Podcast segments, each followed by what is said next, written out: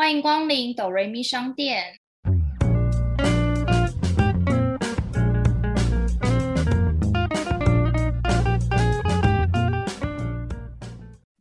我是板娘多莉，我是小米。在这个节目里，我们会透过一部戏剧的剧情来分享身边的故事。到底是人生如戏，还是戏如人生呢？听到这里的朋友们，请先帮我们按下订阅加评分五颗星，这样才会有更多人听见我们。我们现在也可以小额赞助，只要一杯真奶就可以当抖文咪商店的股东哟。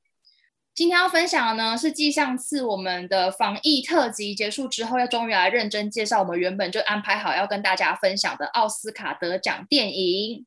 没错，所以今天可以算是奥斯卡特辑。对对对。今天当然要分享这次奥斯卡奖很轰动亚洲的两部电影，就是《游牧人生》和《梦想之地》。那我们首先可以先介绍是《游牧人生》，那它其实是一部就是美国独立的剧情片，那由赵婷编剧和指导，在今年的奥斯卡获得最佳影片、最佳导演和最佳女主角奖。故事内容的出发就是。他在一个美国的一个郊区的小镇，他因为就是经济溃败之后，他其实这个小镇也蛮特别的说法，叫做公司镇，就是因为美国地很大，所以大部分这个镇上的居民呢，他都会是那个当地工厂的员工，所以他其实是为了让这些员工在这个工厂能够方便的工作跟定居，所以他才会形成这样子的一个小镇，所以它好像不是是一个很正常的小镇。当有一天这个工厂倒了之后呢，这个小镇也会自然的消失。然后后来女主角芬恩因为失业，然后又遇到就是老公过世，所以她就决定变卖了家当，用这些钱然后去买了一辆露营车。她就收拾了她的行囊，然后开始开着她的车，踏出传统社会的框架，然后探索现代游牧人生的旅程，是一个这样的故事。这部电影是改编赵婷，她其实是在二零一七年的一个畅销的书。虽然说她的那个电影的主标叫做《游牧人生》，但是她其实那个她的原原文那个书的副标是叫做《Surviving America in Twenty One Century》，代表二十一世纪，就是美国的生存。就其实这个时候好像是在二零零八年一个经济就是衰败的时候，所以有蛮多人可能会被失业啊，或是说他会被迫就是开始要离开他原本居住的地方，开始游牧。就是他其实不是那种我们以前古代啊，就是会以为是那种游牧走，不是有那种什么逐水草而居那种人吗？可能在那种地方，哦，他每天的生活就是很没有压力，今天做什么就是过一天是一天那种波西米亚那种感觉，就会觉得哦很浪漫。都我一开始以为很潇洒浪漫，对啊，会以为是这个路线。他虽然在讲这个女主角一个心境路程，但他有点不是很像纪录片。虽然说他在里面也拍的很多就是美国的一些样貌，但也不是会像。公路电影那种 road trip 这种感觉，比较像是主角的一个心境的转换。电影中也有蛮多就是经典的台词。他说：“我是 houseless，而不是 homeless。house 跟 home 听起来好像是一样意思，但其实有点不太一样，对不对？对，因为 house 有点是好像指这个屋子、房子，可是 home 是有一种你有家人，你有 parents，你有 family，就是有跟你一起居住一种氛围嘛，一种印象的感觉。”就在那个屋子里面的那个，应该就是 home。对，然后我其实就蛮喜欢这个，因为他就在那个经济的环境下，他就是不愿意把他身上的钱拿去买一个房子，就是哦在那里过的生活，然后可能真的是定居在某个地方，他就只是一个没有房子，但他并不会是一个无家可归的人。在他的心境上是这样，因为因为家这个东西，就是他听起来就是中文都表现出来都是一样的，可是当他就是用英文去诠释的时候，你就大概可以了解他想要传达的意思。这样子，好，再分享几段好了。第二个，可能别人都会觉得你怪，但其实是因为你比别人还要勇敢。因为我没有看过这部电影，然后我那时候我们要就是分享这集的时候，我有先上网查一些，就是他的观后感或者是他一些介绍。看到这句京剧的时候，其实我蛮喜欢。别人会觉得你怪，是因为觉得你跟别人不一样，做了和别人不一样的事。可是你看有多少人是在这个就是框架之下，然后受到他人眼光的束缚，不敢做出真正想做或想说的话。所以我觉得我还蛮喜欢这句，我觉得这蛮有 touch 到我。哦，因为我五月初的时候有去一个就是那个 Vogue 一个叫社群风格名人奖的一个颁奖活动。颁奖活动里面，就是真的是很多像现在 YouTube 上面的一些新兴创作者们，所以还有分很多风格，可能是生活类啊、旅行类，然后什么的。刚好那个曾之乔，台湾某知名艺人，他就上台就有分享，因为他其实现在也录蛮多自己的一些 YouTube 影片，了解了解。对，哎，我我也是他的粉丝，就他有一些勉励的话啦，他就说，当你在做创作者的这条路上，开始觉得很艰辛，然后没有人理解你的时候，就是恭喜你，就是你已经在这个即将成功的道路上了，因为你做出听过这句。因为你不会跟别人很像，你不会跟别人 double 到，你就是在做出你自己的风格，你就是与众不同。那时候听到他讲这段话的时候，就想到这个，我就觉得蛮有感触的。但就不得不说，我觉得当比较独立创作者的时候，都感觉内心的那个心理素质要很高。哎，就是现在网络上真的太多酸民了，所以就觉得他们就大家都觉得自己很有正义魔人，嗯嗯，可以就是来评判或者是审判这一切。觉得你做不好或者什么说不对，变成说其实有时候很多人就是在网络上做一些创作，也必须要很小心翼翼，没办法做出很大胆或者什么的突破。就像你讲的吧，心理素质要很强，因为有可能会有很多反对或者是黑你或者是酸言酸语，根本不认识的网友。嗯，就是不能太走心，你太走心就是就会承受不了那个压力。最后一个。没有所谓的永别，在这些路上遇到的人，总有一天我们都会再相见。哎，这句话我其实蛮有感触的，就是怎么说？我想一下，我知道怎么讲，应该不什么遇见前男友之类这种。no no no，因为我觉得世界上真的很小，就我即便我觉得就是台湾本来真的就很小，就算反正就是就修度尾丢啊这种感觉。有一次就是我去泰国的时候，然后有去一间餐厅，就是我一间一个蛮喜欢的餐厅。就是我很喜欢那种比较丛林风格那样子，然后就去，然后那时候就老板也在店里，然后就有跟你介绍说，哦，就是我的创作风格是什么这样子啊。大概过了一两年之后吧，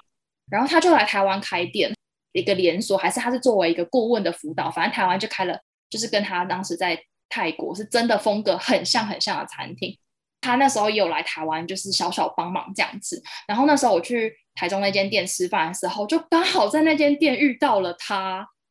然后虽然就是当下就是我认得出他来，但我知道他因为每次都看过这么多人，就是他一定每天有这么多客人，他可能认不得。对他可能真的认不得我，但但就是有跟他哦，就是有小聊了一下，就说哦，之前去泰国的时候有去过你在哪里哪里的店这样子，他就觉得哦很欣喜，就是竟然可以在这里遇到。应该不会有人想问我那间餐厅是什么吧？因为我觉得那间餐厅应该已经很红了。是在台中吗？嗯，他后来台北跟高雄都有类似的店，叫什么？台中叫泰泰 J，那 A T T 那个乌台湾对，然后他在泰国的名字就叫也是叫乌，就 W O O，然后就是他有一个伊朗什么，就他那一区块就是老板的，然后他就是有不同的风格，咖啡馆，然后跟小小伊朗跟一个选品店这样子。最后其实蛮想跟大家讲，就是你知道那时候导演赵婷，就是他其实身份蛮特殊，他是中国人嘛，反正他跟中国有一些就比较敏感的那些内容。但他其实，在得奖感言中，他就有提到，就是人之初性本善，就是他有说性相近，习相远。哎，我不知道说我很想继续接，狗不叫醒哪一天就知道魏武成。以前以前读书根深蒂固，我小到背，对，就会很很顺人之初性本善，你就想继续接性相近，习相远。这个念出来速度就跟九九乘法表一样，二乘二，二乘三六，对，二乘二二，然后二乘三六这样子吗？二乘二四，哎，二乘二四啦，我刚刚讲二乘二四，二乘三六，二乘四八，好，就是很顺。然后他就提到说，相信我们在任何困境的时候都能够善良的对待彼此。其实我觉得他跟美国人的价值观很像。虽然说我也没有在美国就是读过书，但是我觉得就是美国人就是相处给我的一个感觉，就是他们是那种即便遇到再糟的事情，他们都可以保持的正能量，跟就是那种很天真那种感觉，就是他们会觉得啊没有过比较乐观，对。好像就是比亚洲人乐观一点，确实就是他们遇到很多事情或在处理事情上都会比较乐观。然后好像亚洲人都比较容易往悲观的方向先去想或预设。嗯，而且觉得美国人他的个性就是不是说每个人都这样，可我觉得他大部分人个性是，比如说他今天觉得 A 很不错，他觉得想要做看看，很正能量，就觉得我一定可以做到，然后我就要去做。算了，我今天就在这里失败跌倒没差，我再继续站起来继续做。可是我觉得很蛮多亚洲人就会觉得，我要先就是计划好，就是每一步什么什么什么什么什么，然后我要做好准备，然后再出发。可能国家文化比较不一样，或者是跟从小到大的教育也不太一样。就像我们之前提到的那个模范生，在讲中西方教育不同，所以可能会有点根深蒂固，带给大家的那个个性或想法上比较不一样。嗯，对。可是那你会向往像那个里面的女主角一样，这样就是很漂配的生活吗？我觉得我好像还好哎，就是我觉得看起来好像，觉得在电影上看起来好像就是很自在、很浪漫。那些真的很辛苦的那一面你是看不到的，就是因为他可能是大概带过。对，毕竟主角都有不死之身啊，你知道吗？就是主角的那种太惨的境，他最后都可以逢凶化吉。可是你知道又有多少人可以在这种逆境之下生存？现实社会中这样。对啊，因为我觉得现实总是比较残忍的，而且我觉得就是那些未来都不是你能够掌控的，所以我觉得我的个性不是这么可以接受，就是每天变故都超级超级大那种感觉，就是没有办法做到他像他这样子。但我个人就是蛮向往，就是有一天真的有钱到一个就是没地方花了，有钱又有闲，对对对，就也会想要把自己丢到一个地方去，然后没有做任何计划，就是我今天。到哪过一天是一天。当我真的有足够背景的时候，就会觉得我也想试试看。但如果我现在就是一个存款零的人，我真的没办法。就是我们还是要看现实面啦。对对对对对，因为我觉得我的个性好像也很难，因为我个性也是就是都会很小心翼翼，什么都要先计划好。然后就像标准亚洲人的个性，可能很多事情都要先想好不好的一面，要怎么做预防或等等的。所以我觉得我真的很难这样。可是这也确实会是我向往，也希望可以很勇敢，然后无拘无束，不用去想这么多的生活一段时间，然后没有毫无计划，想干嘛就干嘛。但就是向往归向往，可能在现实面，我觉得还是很难。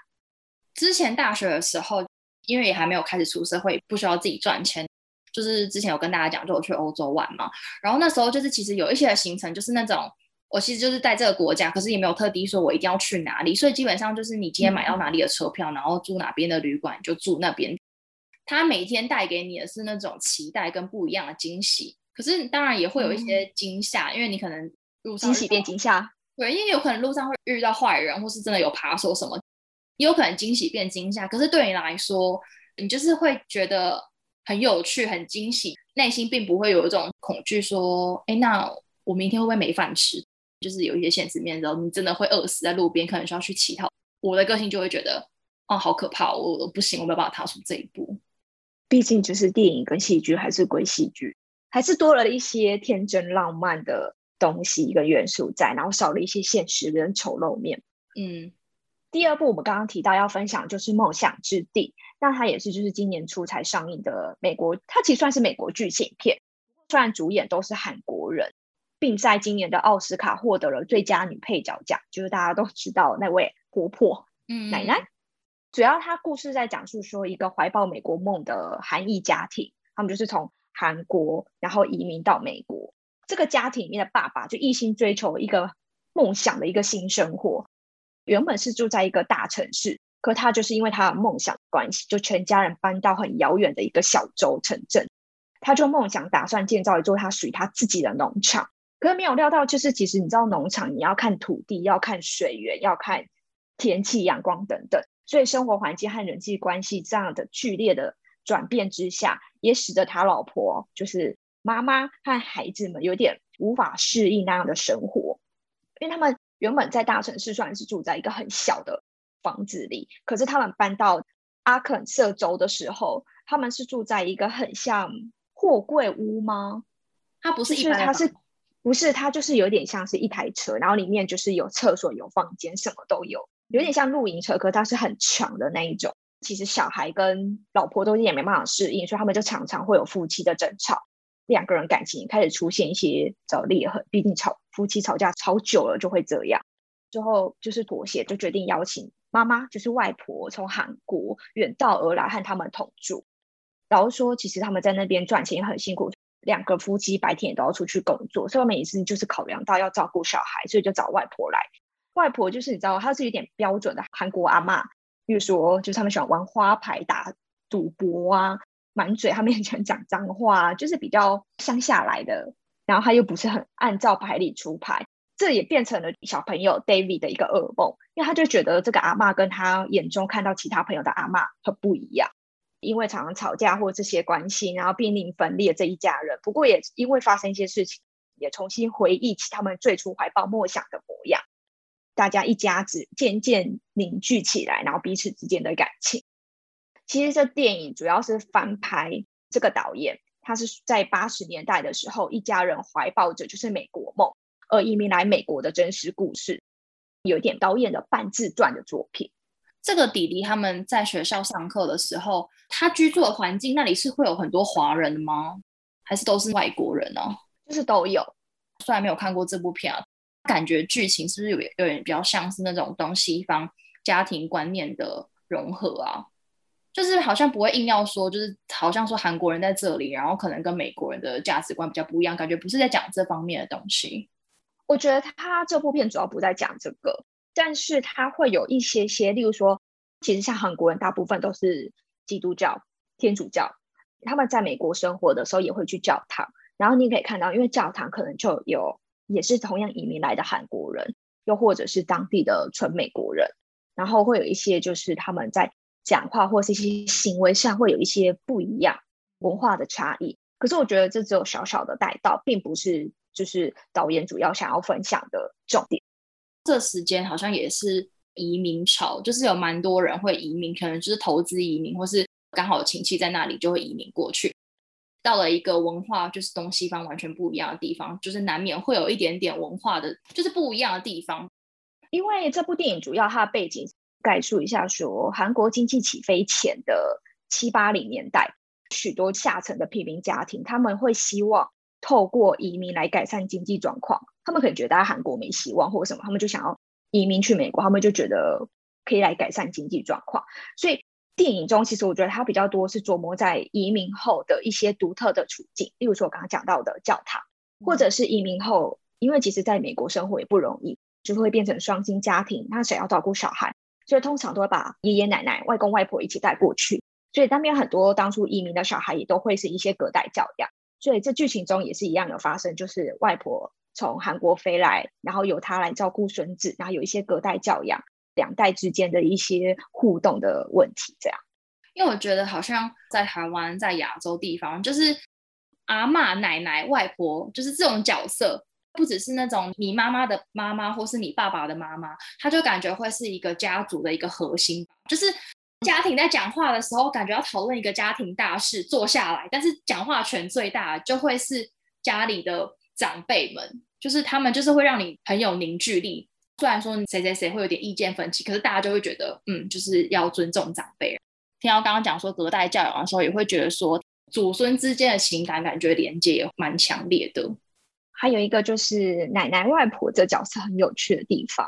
就是说他们可能从小就是养育我们的爸爸妈妈的时候，他的小孩的时候也是会打会骂。可是你不觉得就是他们在对待孙子的时候？会非常的就是捧在手心手心上，就是台语讲丁孙啊丁孙，不可以打不可以骂，就是会宠上天的那一种。然后觉得这是我的孙子，你就是我觉得这是很有趣的，所以就会变成说很多孙子也会很喜欢外公外婆，就是爸爸妈妈说不可以吃冰，不可以吃糖果，去阿妈家通通都可以，因为阿妈都会让你吃。哦，就会变成像我小时候也会觉得全世界最爱我的人就是阿妈，我也会这样觉得。就是可能因为你在家不写作业或你不乖，你会被你爸妈打，会被你骂或干嘛。可是阿妈家都不会，然后阿妈就会偷塞钱给你啊，然后给你零食吃或什么。然后那时候我就会觉得说，全世界最爱我的就是我外婆。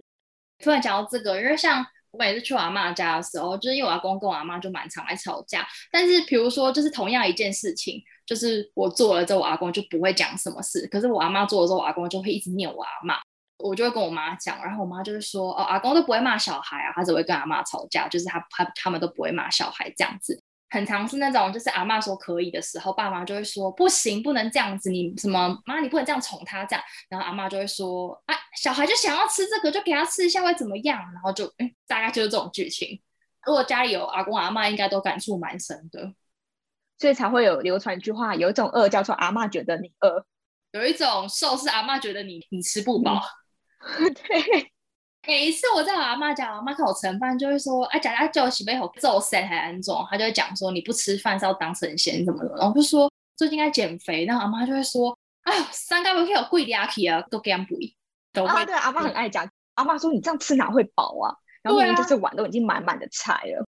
或者是我阿妈会记得每一个孙子孙女喜欢吃什么，所以只要有回去，他桌上你知道那几天都会有这道菜，因为他都会记得每个人爱吃什么。懂，因为每次过年的时候，就是我阿妈都会煮，真的满桌的菜，就是真的吃不完那种，他都会觉得大家都吃不饱，就明明就是同样大家的同样菜就吃三天。可是有可能也是因为他们从小的观念会觉得说，桌上一定要摆满菜，这样才是一个圆满，这样才是大家一起吃饭该有的表现吗？对，反正他们就是从小阿公阿妈那一边已经习惯要几菜几汤，一定要有鱼有肉有佛跳墙。对，所以他们已经煮习惯了，所以他们其实不太会控制那个量。嗯，对。回到这部电影，就是其实它一个很有趣的地方，虽然我们中文是翻译叫做《梦想之地》，但它其实在韩文跟英文的片名其实是叫做水芹，是一个菜，就是一种芹菜，对，叫水芹，在水里种的那种芹菜。然后水芹是时常出现在韩国料理的配菜中。导演是想利用水芹来暗喻说，这些移民的人，然后可以在新的环境中去适应这一切，找到自己的样貌、自己的位置，这种坚韧不拔的那种感觉，可以适应这一切啦。在这个异国他乡，可以找到自己的位置。因为其实水芹不是说它只是用在片名，是在剧情中阿妈也有就是种水芹。哦，那阿妈会就是煮这道料理吗？还是？他们最好有，它是一个那个什么韩国很常见的配菜。对，其实应该说这部那时候他演完的时候，我跟我朋友有点错愕哦，就这样子了。因为老实说，剧情蛮平铺直顺，并没有很就是狗血的，就是大起大落，或者觉得会发生什么多大多严重的事，这样也没有。一开始的时候，你当下会觉得哦，可能是因为他在讲移民的故事。那其实我本身是并没有移民过，是土生土长的台湾人。所以可能没有太多的感触，但它其实又会带给你一些不小的后劲。我觉得，如果说撇开移民这件事不看的话，我觉得可以琢磨在就是他们一家人三代相处的一些细节部分的话，还是会带给你一些就是不一样亲情方面的感触，可以完整的感受到一家人如何在逆境中一起共存、一起生长，找到属于他们幸福的方式。对，是不是无话可说？奥斯卡这两部电影离我们看的时候真的太遥远了。大概说要讲这个已经是五月初的时候了吧，然后我们现在奥斯卡是四月底的事啊，都已经要两个月了。是啊，我们已经我们现在已经录音的时间是六月端午节的时候，端午假期。对对啊，但我觉得其实这两部电影虽然我们都只有各看一部而已，但其实这两部都谈论就是跟家庭比较相关的样貌，我觉得就很不一样，两种不一样的家庭的感受。像第一种，就是我我感受到的家庭是那种，就是虽然说他那时候没有真正的家，然后加上老公过世，然后他开始自己就是过自己的人生，一个人。可是我并不会觉得他因此内心会觉得他是孤单的，反而他跳脱出了那种传统社会的那些框架，去过自己人生的旅途的那种感受。就是像里面京剧讲的吧，他是 houseless，不是 homeless。对于家。这个东西有不一样的表达的方式，跟不一样的感受。对，我觉得它应该就是归属感吧。好啊，那其实如果除了这两部片，你奥斯卡有还想要再看哪部片吗？其实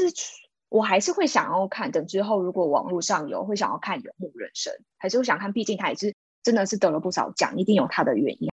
虽然已经跟你聊过，还是会想要真的是看过一次。那还有另外一部就是呃，获得这次奥斯卡的。最佳改编剧本和最佳男主角奖的父亲，对，其实我一直很想看，就后来就疫情爆发，也没办法去电影院看，因为我记得电影院有上。嗯，因为他其实主要在讲就是失智症的故事，对这个还没有。爸爸失智症的故事是不是？